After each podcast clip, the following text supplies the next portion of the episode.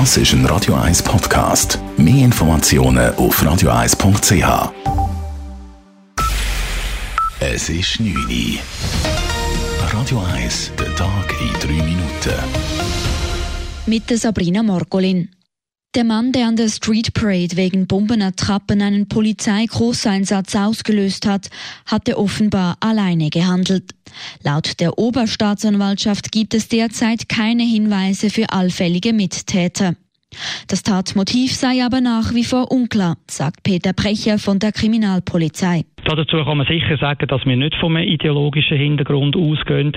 Die Person ist bereits im Kanton Zürich Polizei bekannt und schon wiederholt in anderem Zusammenhang aufgefallen. Im verdächtigen orangen Rucksack, der während der Street Parade auf der Höhe des Restaurants Pumpstation gefunden wurde, befanden sich sehr echt wirkende Attrappen von Rohrbomben. Wie der zuständige Staatsanwalt gegenüber Tamedia bestätigt, befanden sich im Rucksack Handy, Kabel, Metallteile und PET-Flaschen, die wohl mit Brandbeschleuniger gefüllt waren. Der Beschuldigte ist weiterhin in Haft. Der Entscheid, ob Untersuchungshaft angeordnet wird, ist noch offen. Dem Mann drohen wegen Schreckung der Bevölkerung bis zu drei Jahre Haft. Eine Woche vor Schulbeginn sind im Kanton Zürich noch 29 Lehrerstellen unbesetzt, davon vier Klassenlehrerstellen. Vor einem Monat waren von den insgesamt 17.000 Lehrerstellen noch knapp 100 offen. Es sei den Schulen gelungen, in den letzten Wochen noch einige Stellen zu besetzen oder die Pensen von Lehrerinnen und Lehrern zu erhöhen, sagt Marion Völger vom Zürcher Volksschulamt. Sie sei zuversichtlich, dass bis in einer Woche alle Stellen besetzt sind. Wir sind zuversichtlich, da die Stellen zum grössten Teil, wie es letztes Jahr übrigens auch schon temporär mit Vikariatseinsätzen werden besetzt werden und da sind auch zahlreiche Bewerbungen vorhanden. In diesem Jahr ist die Situation in Zürich besonders angespannt, da es wegen der zunehmenden Schülerzahl 150 Klassen mehr gibt als im letzten Schuljahr.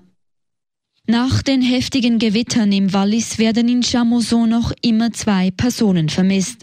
Der 37-jährige Mann und das sechsjährige Mädchen befanden sich in einem Auto, als sie von der Schlammmasse mitgerissen wurden. Gemäß den Behörden bestehe praktisch keine Hoffnung mehr, die beiden lebend zu finden. Durch die Unwetter im Kanton Wallis sind gemäß Polizei über 1000 Anrufe bei der Notrufzentrale eingegangen. Der Flughafen Hongkong hat den Betrieb eingestellt.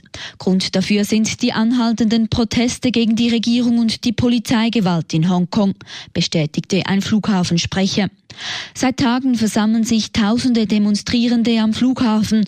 Die Sicherheitskräfte reagierten mit Tränengas, Schlagstöcken und Gummigeschossen.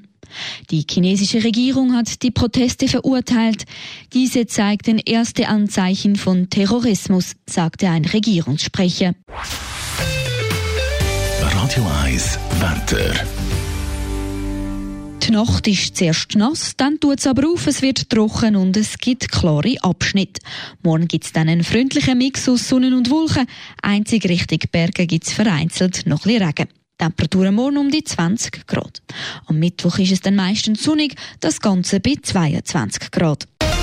Das war der Tag in drei Minuten.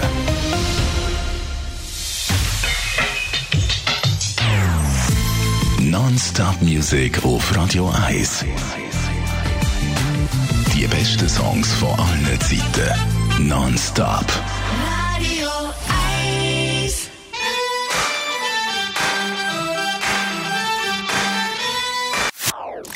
Das ist ein Radio 1 Podcast. Mehr Informationen auf radio1.ch.